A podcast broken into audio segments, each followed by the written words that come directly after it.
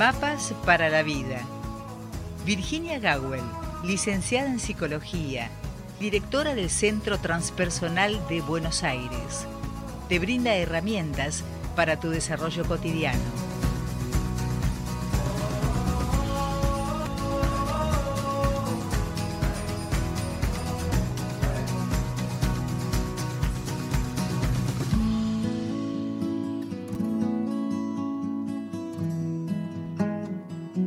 Ya nos estamos preparando para la habitual columna con la licenciada en psicología Virginia Gowell y justo el top de la hora, ¿eh? el top de la hora indicando diez y media de la mañana. Buen día Virginia, ¿cómo estás? Buen día Rosita, estoy bien, estaba observando, acá parece que Tao quiere ladrar. Tao, estamos haciendo radio, ¿querés decir algo? Parece que no, porque está mirando los asesinos seriales por la ventana. Así que llega a ladrar, me mudo a otra habitación. bueno, aquí estamos, Rosita querida, eh, con un día precioso, así que... Me alegro, Virginia, que estés bien, se te escucha la voz muy fresca. Ahora sí, Virginia. Ah, acá está, llegué hasta la voz fresca. Ah, y se cortó. Estaba tan fresca que se me fue. Pero sí, te das cuenta. Bueno, aquí estamos. Eh, tenemos hoy un, tema que lo, puse, les cuento a nuestros escuchantes, con un, tema, con un título lo más sencillo posible, pero tiene tanta complejidad este tema.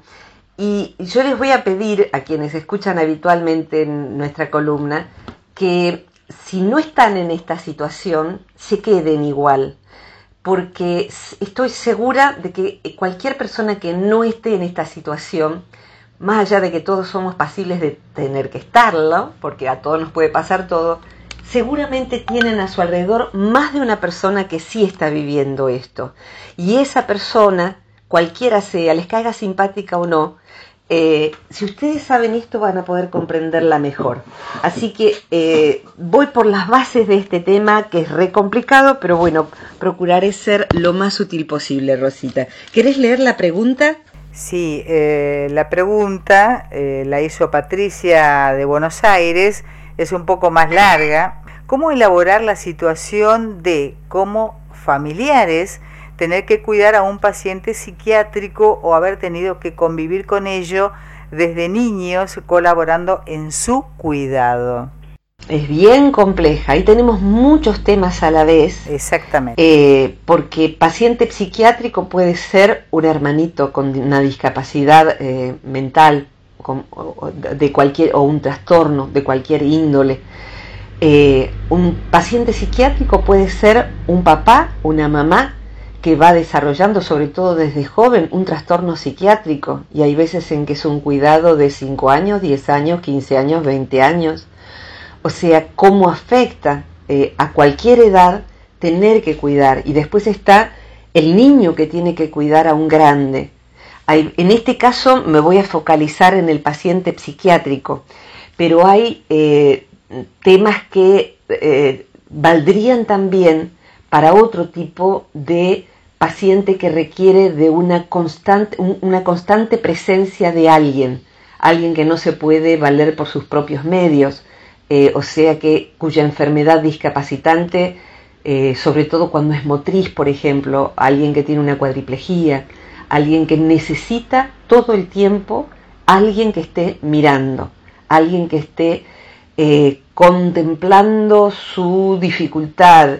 Entonces el cuidador, vamos a partir de ahora a llamarle así, el cuidador padece su propia situación no me refiero a otros temas, o sea, eh, hay, discapacidades, por ejemplo, que no requieren de gran cuidado. Yo tengo hoy una discapacidad en un pie y bueno, no soy una paciente a la que haya que cuidar, yo me cuido a mí. Eh, y hay otras discapacidades que no son invalidantes. Pero cuando hay una cuadriplejía, cuando hay una a veces una hemiplejía, etcétera, etcétera, ¿qué pasa cuando hay alguien que tiene que cuidar? Esta circunstancia de un niño que tenga que cuidar a alguien con una discapacidad no es nada infrecuente porque en realidad, lo, como dice Patricia, se convive con la discapacidad. De a ratos los, que, los adultos que debieran cuidar se tienen que ocupar de un hermanito nuevo que nació.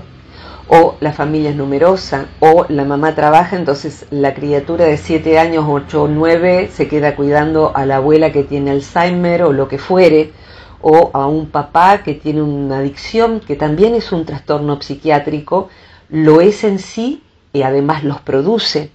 O sea que qué complicado que es este tema. En principio mi llamado es, por haberlo vivido, eh, lo conozco sin tener que buscar información y porque además lo tuve que acompañar muchas veces como terapeuta, es una información que todos debemos tener. Pero también sé, justamente por eso, la importancia que tiene que todos los que estamos en este mundo sepamos que esto existe y podamos tener una, una compasión activa hacia quien le toca cuidar. Voy a hablar primero de los adultos y si me olvido, por favor, tráeme, tráeme vos, vos haces a veces como las con el pastor con las ovejas. Yo me voy a trotar por los bosques y vos me traes de vuelta al tema. Eh, así que si me olvido de lo que significa un niño que tiene que cuidar a un paciente psiquiátrico, me gustaría volver. Pero el niño también pasa por todo esto que voy a contar.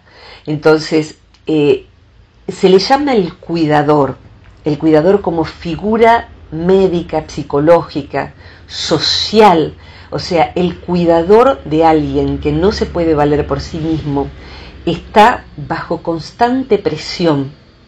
Poder comprenderlo y asistirlo en lo que se pueda, para el cuidador puede ser muy aliviante.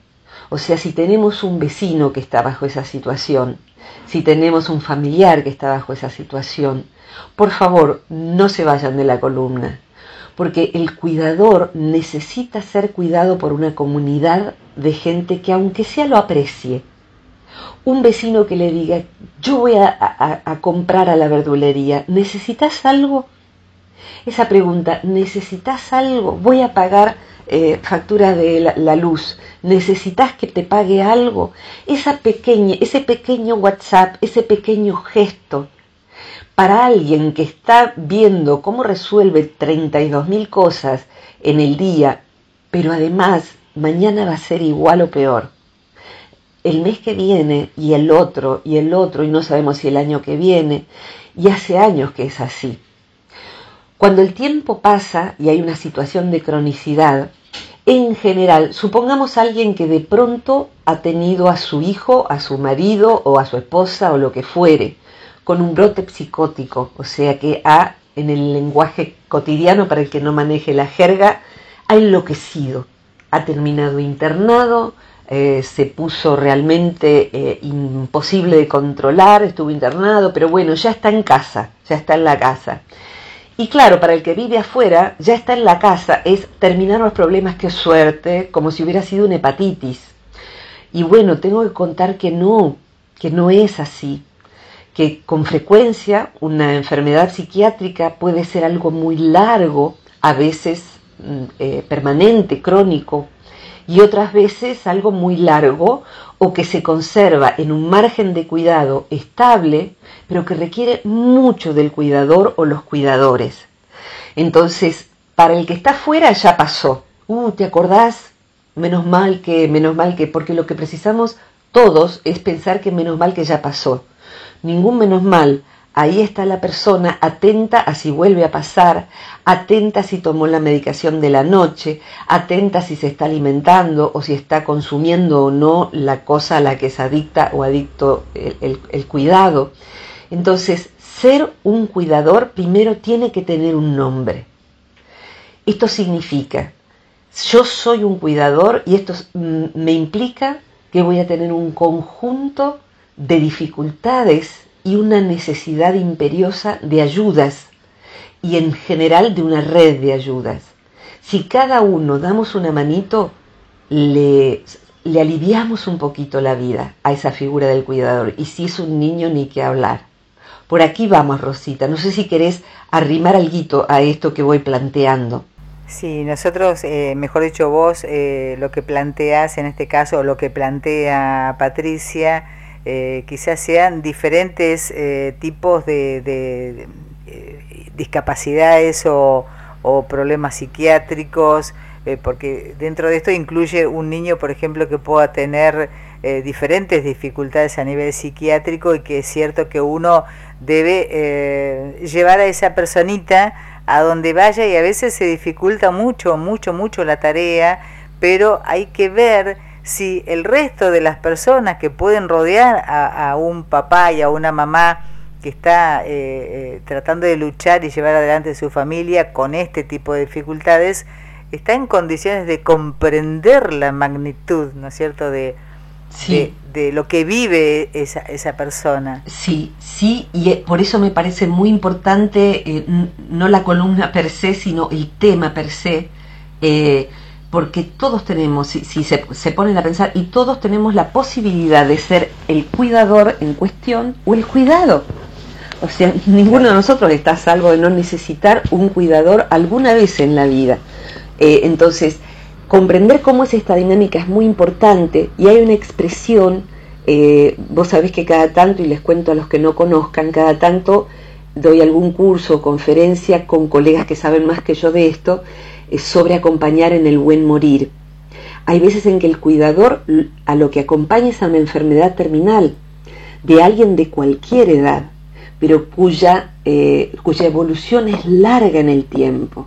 Entonces hay veces en que hay avances, retrocesos, parece que ahora sí, después resulta que no. O sea, la persona que cuando eh, el paciente terminal, que eh, fue terminal durante muchos años porque tenía un pronóstico grave, eh, y bueno, finalmente parte, sueña, por ejemplo, que, eh, pero ahora se entera que está vivo. ¿Cómo que está vivo? ¿Cómo que? O sea, porque ya se, ya se muere, ya se muere y parece que no. Entonces es realmente muy compleja la afectación psicológica del cuidador. Entonces necesita de la comunidad. Y te diría que el modelo tribal es el mejor modelo, el modelo de la colectividad como en los pueblos pequeños. Estuve mirando una serie Anne, que en, Netflix, se escribe A-N-N-E, como Ana, pero con E al final y doble N. Y ahí se ve cómo cuando alguien enviuda, todos van a llevar a, hay que cuidar a una bebé, bueno, todos hay que van, se turnan para cuidar a la bebé, para que el papá pueda trabajar en el campo, todos se ayudan a todos. Y vivimos en general en ciudades atomizadas donde ni sabemos quién vive al lado, arriba y abajo. Entonces, esto que, comparto es muy importante para la familia y cualquier núcleo en el que estemos. El cuidador eh, puede padecer de muchas emociones perturbadoras. Vamos a imaginar un cuidador, que es lo más probable, que sea una buena persona, una buena persona del promedio, una buena persona que le toca vivir esto. Después si hay un, cuidador psicópata y todo eso, hoy no nos interesa, que se arregle con, con otra columna. Hoy hablo de la buena persona que le toca cuidar y a veces es para toda la vida. ¿eh? Porque al revés, estamos cuidando un niño que sabemos que para toda la vida va a requerir y ahí va a haber que pensar quién nos va a suplir si nosotros faltamos, si son los papás o hermanos mayores. Son otras complejidades. El cuidador de lo que hay que cuidar al cuidador en el, en el sistema de salud emocional es eh, de lo que se llama claudicación del cuidador. Claudicación del cuidador es cuando se dicen estas tres palabras que lo dicen todos, pero todo en sí mismas, pero están tan usadas, porque todas las hemos dicho alguna vez, que nos hemos olvidado lo que significan, que son no doy más, ah. no doy más no doy más, otra vez en la escuela con problemas, otra vez hay que empezar otro tratamiento, otra vez vimos para esta misma cosa cinco médicos en dos semanas. Todos nos dieron diagnósticos diferentes, medicaciones diferentes, tratamientos diferentes y a veces indiferentes. Entonces, otra vez, y es no doy más, es que no tengo nada más que dar, no tengo más energía, salud, fuerza, no tengo ganas y lo que a veces le pasa al cuidador es no darse cuenta de que está quemado, burnout se, dice en la jerga psicológica. Esa palabra, burnout, está quemado y fuera de juego. Se usa más que nada para las profesiones de cuidado. Pero el cuidador no profesional, que está todos los días, todo el día con un único paciente, o dos, o, tres, Dios me libre, no sé cómo es su situación familiar, también puede estar en situación de claudicación. Claudicación es tiro la toalla, no quiero más, no puedo más. Eh, también se enferma, se separa, le pasan cosas o no puede iniciar vínculos, no sé, se enamora y no puede, no puede ir, no puede salir, no puede porque tiene que cuidar. Entonces su vida personal se va esfumando, va desapareciendo y va teniendo cada vez menos margen. O tiene que ocuparse de su vida personal, su hijo que está en la adolescencia y su mamá que está con un problema mental y se ha quebrado la cadera. Entonces ahí hay que ver y hay que ser esa persona. Entonces, una de las cosas que esa persona que quisiera tirar la toalla pero no hay a dónde tirarla porque nadie la va a recoger, a veces carga Rosita con estas cosas, me las anoté. Eh, simplemente buscando dentro de mí las cosas que yo he acompañado, he, vivir, he vivido, eh, tiene que, además de aguantar la, el desafío, a veces aguantar inclusive físicamente sostener eso, se va a encontrar con críticas y consejos. Porque mm, digamos que todos nosotros básicamente tenemos resueltos al 100% los problemas ajenos. Eso es un clarísimo. Los propios no tanto, ¿vio? Pero todos tenemos muy claro, no entendemos cómo no se da cuenta, cómo no pone una señora que lo cuide. O sea, pareciera que quisiera acaparar toda la atención que no, no tuvo en la infancia esa madre, ahora no acepta a nadie que la cuide, la tiene que cuidar ella porque nadie le cambia los pañales como ella. O sea, además tiene que aguantar consejos de quien no está en sus zapatos, interpretaciones psicológicas, astrológicas, kármicas. Este es tu karma de no sé qué, porque en la vida pasada vos fuiste no sé qué del Ku clan posiblemente. Eh, consejos, mira, cuando mi abuelita, etcétera, y ya el pobre cuidador está repodrido de los consejos. Lo que necesita es, necesita, precisas que te traiga verdura, tengo de 5 a 7 hoy yo tengo libre. ¿Crees que te reemplace? ¿Te vas a la peluquería o te vas a dar una vuelta caminando? Yo puedo quedarme. Miro algo en la tele con él o con ella. Yo te reemplazo. Imagínense si cuatro amigas toman esa actitud. Tengo media hora. Media hora me pego un baño de inmersión. Media hora de verdad me darías media hora de tu tiempo. Gracias, gracias, gracias, gracias. ¿Podemos donar media hora del tiempo que a veces lo perdemos en cualquier pavada? Media hora por semana. Hacer una agenda que dure varios años donde podamos donar todos una hora de tiempo, media hora de tiempo los jueves, por ejemplo, ¿no? Entonces, en vez de donar críticas, consejos y eh, juzgamientos varios, eh, donar tiempo. Y a partir de ahí vemos si a lo mejor uno puede decir, mira, te puedo dar una sugerencia, yo sé que estarás repodrido de escuchar sugerencias, pero se me ocurrió algo, si no te molesta me gustaría sugerirlo y si no es ahora otro día vos me preguntas.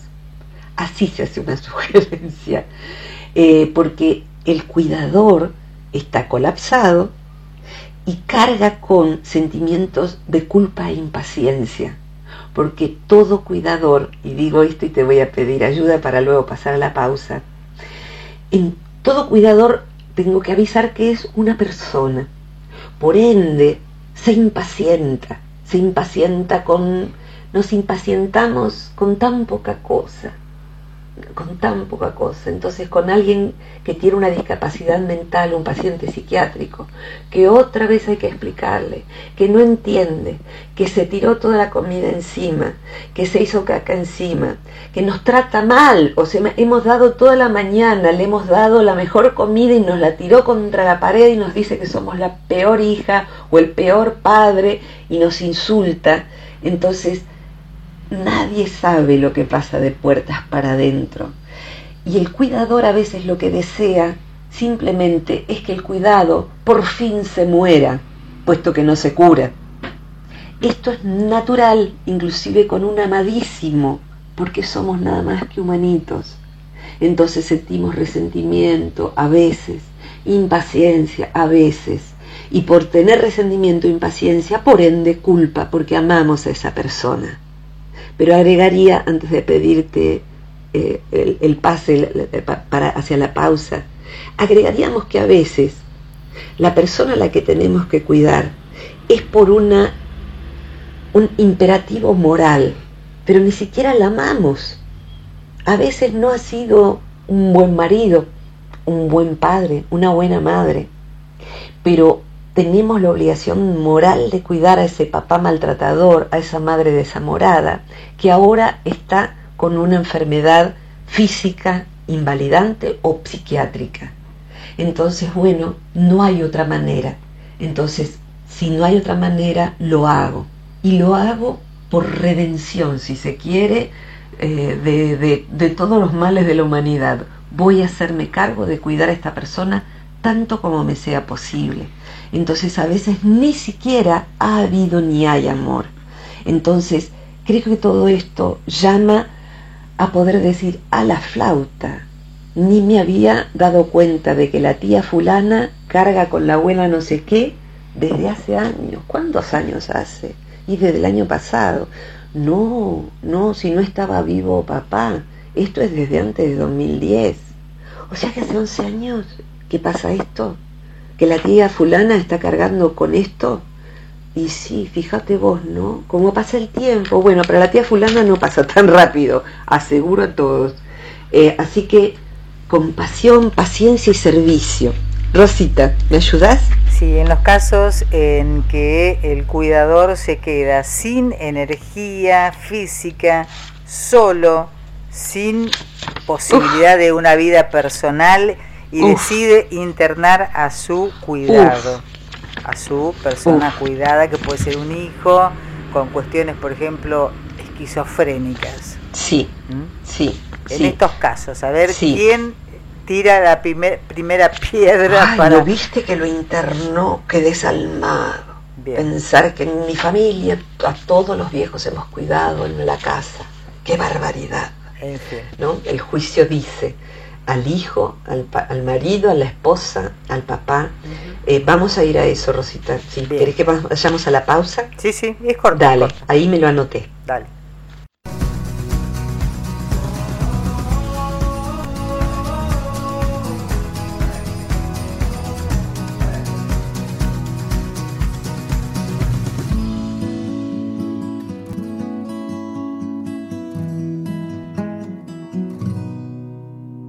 Volvemos al aire entonces y retomamos el contacto con Virginia Gawel con este tema que ha sido propuesto por Patricia de Buenos Aires y con esta inquietud en el aire, Virginia. Eh, sí, eh, voy a ir hacia lo que preguntabas.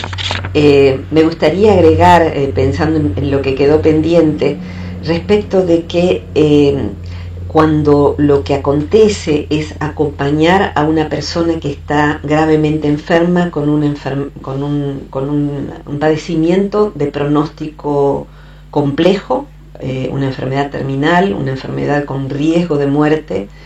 Hay veces que cuando eso es largo, Rosita, lo que se produce, a pesar de todo, en el entorno es duelo anticipado o sea que la persona, el entorno sabe que ese otro va a partir y a veces eso toma años, veces largos o lo que fuere, eh, y se va produciendo psíquicamente un duelo anticipado. Y hay veces en que el cuidador también lo experimenta, eh, pero bueno, hay cosas prácticas para hacer y endurece es, esa, esa, situación de duelo. Pero hay otras personas que son las que menos cargos se hacen, que van dando por muerta al que no está. Y van realizando el duelo, pero realizando ese duelo, lo que van haciendo es abandonar al cuidador. Y parte del dolor del cuidador, con frecuencia es por esta u otras razones, ver que son tres hermanos, pero solo uno se hace cargo eh, y algunos ni siquiera dicen, bueno, mira, no puedo poner presencia, pongo dinero para que alguien más cuide, pongo una persona para que te ayude a cuidar. O sea que muchos simplemente se borran por amorales eh, y otros se borran porque emocionalmente no pueden afrontarlo. Entonces han hecho un duelo anticipado o han hecho una negación o lo que sea, pero bueno, eh, mi hermanita lo lleva bastante bien. no, no lo lleva bastante bien. ponete en su lugar. Entonces, eso, ¿no? Que eso es parte de lo que carga el, cuidador. y en relación a cuando hace falta internar a alguien, internar a alguien que tiene un problema psiquiátrico eh, es una de las cosas más difíciles que hay, sea que haya que internarlo en forma pública, sea cuando hay una adicción, internarlo en una larga eh, internación en una comunidad para adictos, por ejemplo, sea que haya que internarlo en forma aguda, eh, hay muchos, muchos obstáculos para vencer. El primero es el propio paciente, si tiene posibilidad de resistirse. El segundo, o primero si se quiere, el primero porque es con lo, con lo cual ah, va a haber que lidiar, que es el paciente. Eh, pero antes que eso está en nuestro país, Argentina, una ley de salud mental con un nivel de crueldad absoluto.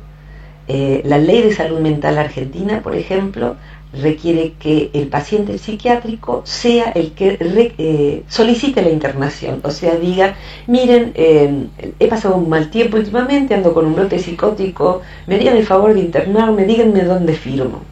La ley pide eso.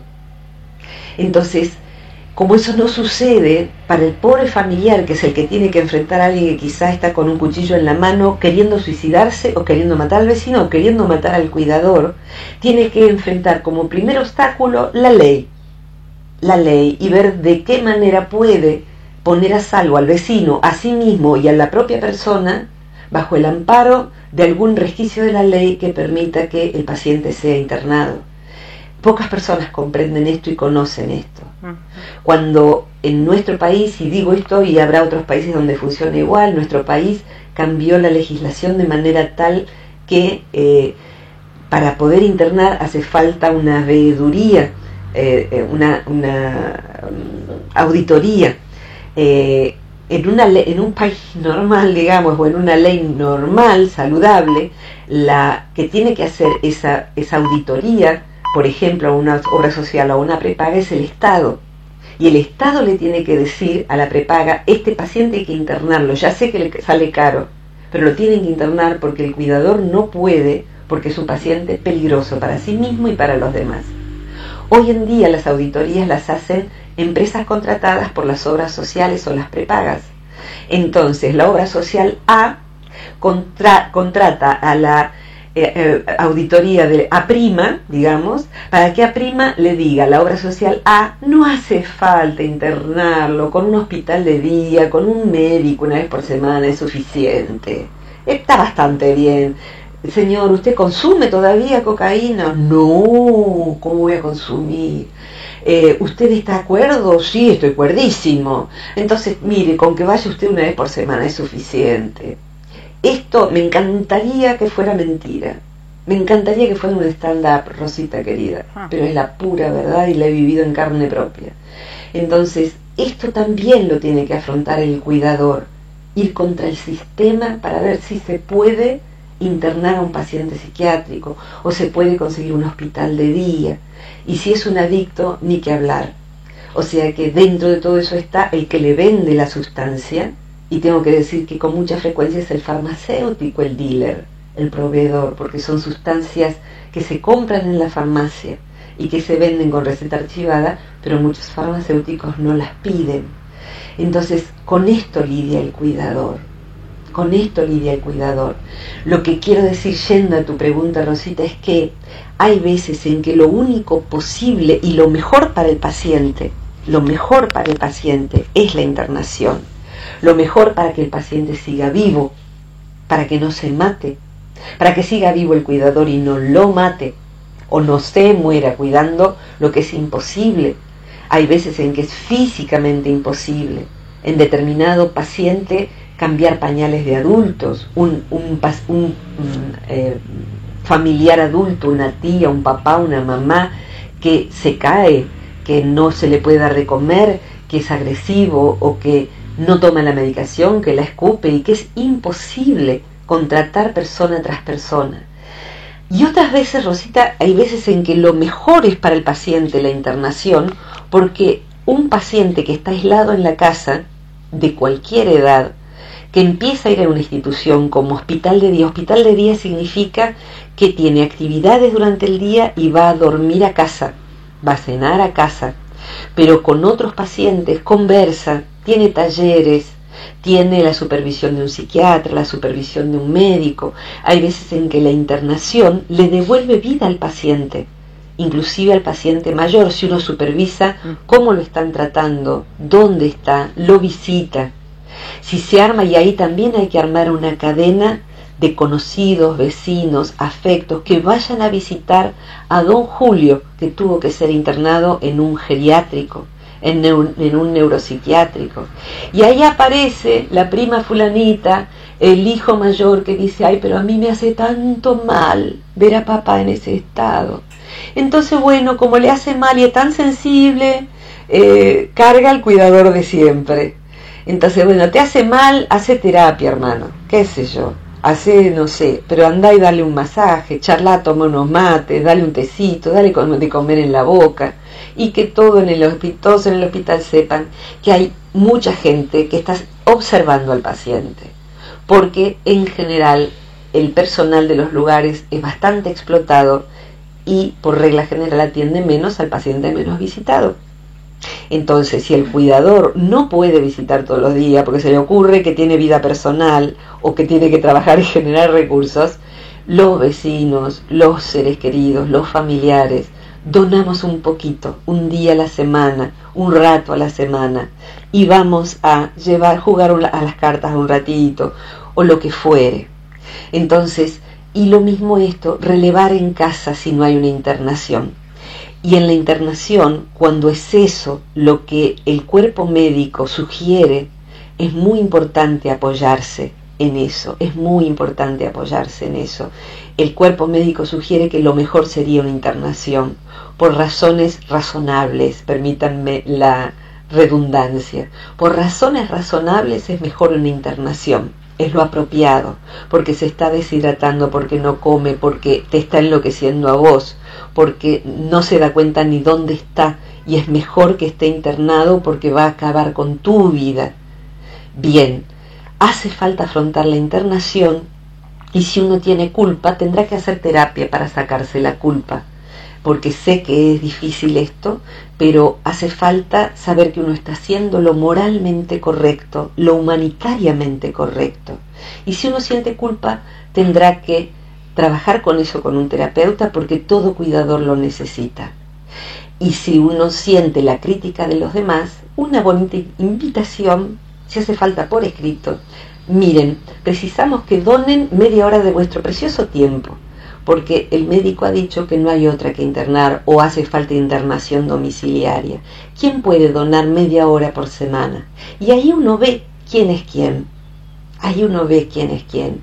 Y hay amigos de fierro, y hay parientes lejanos de fierro, y hay parientes muy cercanos que nos donan su más preciosa indiferencia. Entonces, bueno, uno ya sabe quién es esa persona. Más o menos esto, Rosita. ¿Querés ayudarme con alguna pregunta de cierre o alguna reflexión de cierre? Sí, simplemente comentar que por lo general en, en los centros en donde uno eh, interna a sus personas queridas, a sus seres queridos, por los, eh, esto, bueno, eh, ya lo sabemos, hay un equipo capacitado para el cuidado este, puntual de, los casos puntuales y además hay gente que está preparada para que ellos interactúen. Sí. O sea, que lo que nos falta a nosotros como familiares cuidadores, que lo que más este, ponemos es nuestra propia voluntad, pero a veces desconocemos de, qué es lo que tenemos que hacer frente a diferentes situaciones y por eso también llega el punto del estrés y de, que se agote la energía. Claro, claro, exactamente. Todo cuidador necesita capacitarse, pero para poder capacitarse, de hecho en muchas instituciones hay cada tanto cursos para saber qué hacer con un niño autista, qué hacer con un, con un niño, con un adolescente que tiene trastorno de Asperger, qué hacer con un niño o, una joven eh, o un joven que tiene un trastorno alimentario. Los trastornos alimentarios no son un tema menor porque cursan como una adicción y son riesgos de vida, no solo porque se pueda suicidar, sino porque eh, los trastornos alimentarios pueden per se llevar a un desequilibrio físico que conduzca a la muerte. Entonces, el tema de eh, la persona cuidar a alguien que tiene una propensión a ideas suicidas, eh, es otro tema y a veces va todo esto junto. El paciente psiquiátrico que ya ha intentado suicidarse, por ejemplo, sería otra columna que no voy a cargar hoy ese tema, pero tenemos que ponerlo en la lista. Entonces hace falta saber cómo cuidar, dejarse cuidar. El cuidador se tiene que dejar cuidar, tiene que tener un terapeuta capacitado para eso, que sepa cómo hacerlo, aunque sea en un hospital. O sea que dejarse cuidar cuando el paciente es un paciente con trastornos en donde cursa también, ocurre también, acontece el consumo de sustancias, hace falta ir, sustancias puede ser alcohol o puede ser pastillas de la farmacia a, rolete, decimos en Argentina, eh, de manera adictiva o eh, drogas cualquiera, cualquier tipo de sustancia, hace falta ir a grupos de familiares, por eso están juntos, hay grupos de adictos a y hay grupos de familiares de adictos a. Una adicción tiene cuatro finales posibles. El final feliz es la recuperación. Y ahí tiene que, el, paciente adicto tiene que hacerse responsable de su recuperación si es que puede, si es que puede, si le da la cabeza, porque a veces está totalmente limado o además tiene un trastorno psiquiátrico. Pero siempre uno necesita como familiar amigo o lo que fuere, ir a un grupo de otros que pasan por lo mismo. Porque escuchar la experiencia de, de alguien que hace tres años, diez años, que está pasando por lo mismo, es enormemente aliviador. Sentir que uno querría matar al otro, o querría que no sé qué, o querría salir disparando a otro país y no volver nunca más. Y hay veces en que, y esto lo tengo que decir, eh, quien uno cuida es un papá, es un hijo, es un hermano y hay un vínculo que va a ser para toda la vida. Pero otras veces no, no nos corresponde. O sea, es una pareja que encima ni siquiera ha sido buena pareja, o lo ha sido al principio, pero después se volvió peligroso, adicto, y no nos corresponde su cuidado, no nos corresponde hacernos cargo de por vida. Hay veces en que sí, hay veces en que uno ha tenido un, vínculo, largo vínculo de amor y por lealtad y por una cuestión legal el otro se ha vuelto un discapacitado motriz o mental o lo que fuere y hay una responsabilidad legal porque la figura legal es abandono de persona y ahí uno tiene que ver si uno necesita separarse, bajo qué condiciones lo hace y bajo qué condiciones no abandona a esa persona.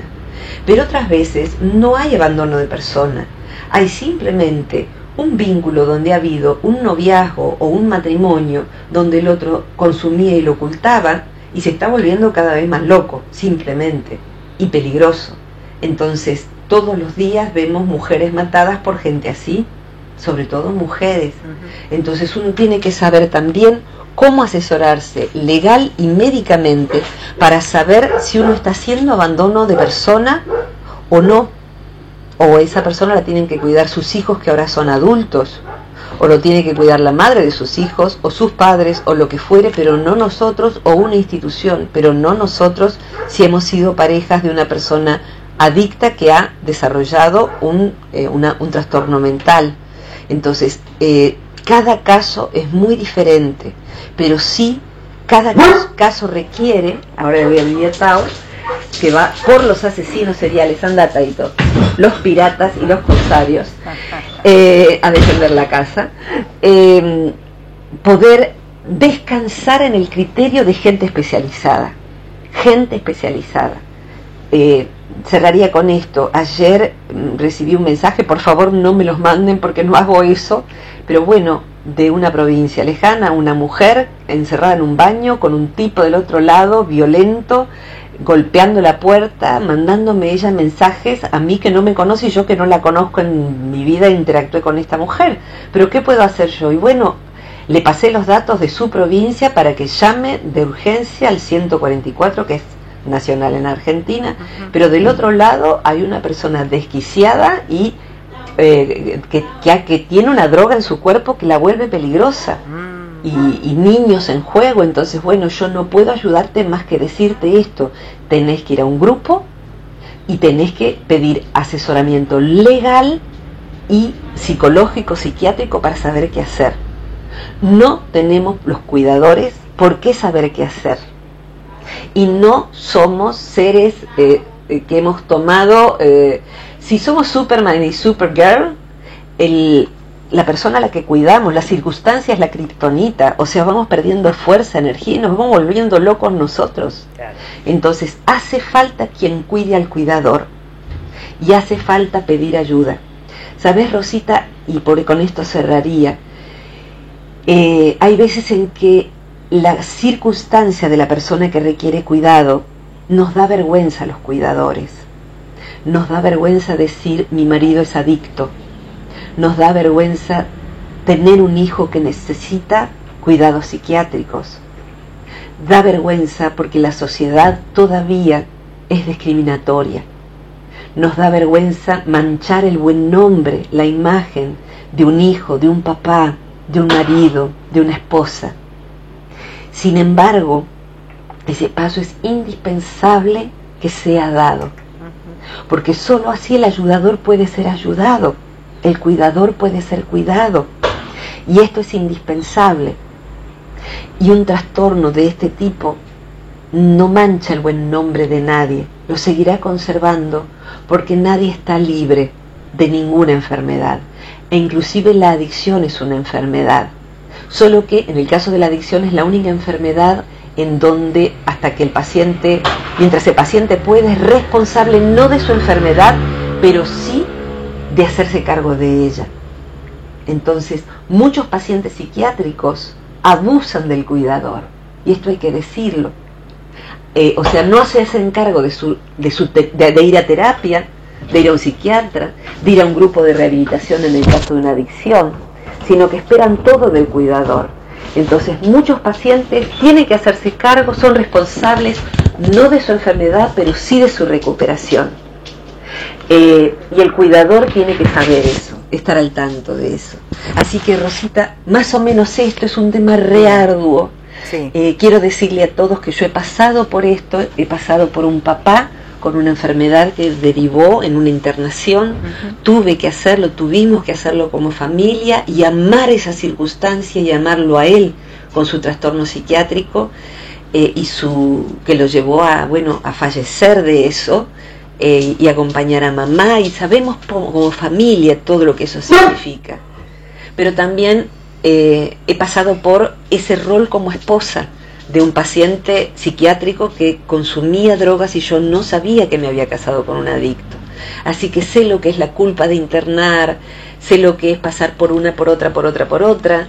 Eh, conozco esto y bueno, eh, he hablado desde allí, Rosita, y vos sé que vos lo sabés, pero no muchos sabrán que yo hablo desde allí y lo digo hoy a través de una radio o de un micrófono, porque bueno, conozco esto desde adentro. Pidan ayuda, y permítanse eh, pertenecer a grupos de ayuda y saber cómo otros papás, otras esposas, otros lo que sea, se las arreglan con esto. Eh, y bueno, tener espacios descongestiona y ayuda a tomar decisiones. Y si el que está pasando por esto, a frenar todo juicio, a suspender todo juicio y ofrecer ayuda eh, armar cadenas, redes de ayuda, como las tribus. Volvamos a lo tribal, porque no somos más que grandes tribus. Rosita, me despido. Gracias, Virginia. Yo sé que este tema da para mucho más, pero por, cuestiones de tiempo vamos a, a Seguro que sí. Seguro que sí. Gracias, Patricia. un segundo capítulo. Exactamente. Gracias, Patricia, por tu pregunta. La mejor de las fuerzas, la mejor de las ayudas y la buena voluntad del entorno y pasa este audio a los que no te comprenden y lo mismo a cualquiera que no se ha comprendido. Ojalá que este audio sirva también. Mira, por favor, escucha a esta mujer, muy bien de la cabeza no quedó después de todo lo que vivió, pero dice cosas que son ciertas. Así que bueno, si este audio sirve para eso, me hará muy feliz, nos hará muy feliz a todos los que hacemos esta columna eh, saberlo. Gracias Rosita, te abrazo con todo mi corazón. Gracias Andrea, gracias Jessy, gracias Mario Luis Gawel que hace la edición de sonido y a todos nuestros escuchantes que mandan preguntas y que llevan la vida con dignidad tratando de trabajar sobre sí. Hasta pronto Virginia. Un abrazo enorme, enorme, enorme. Gracias, hasta la próxima. Chao, chao.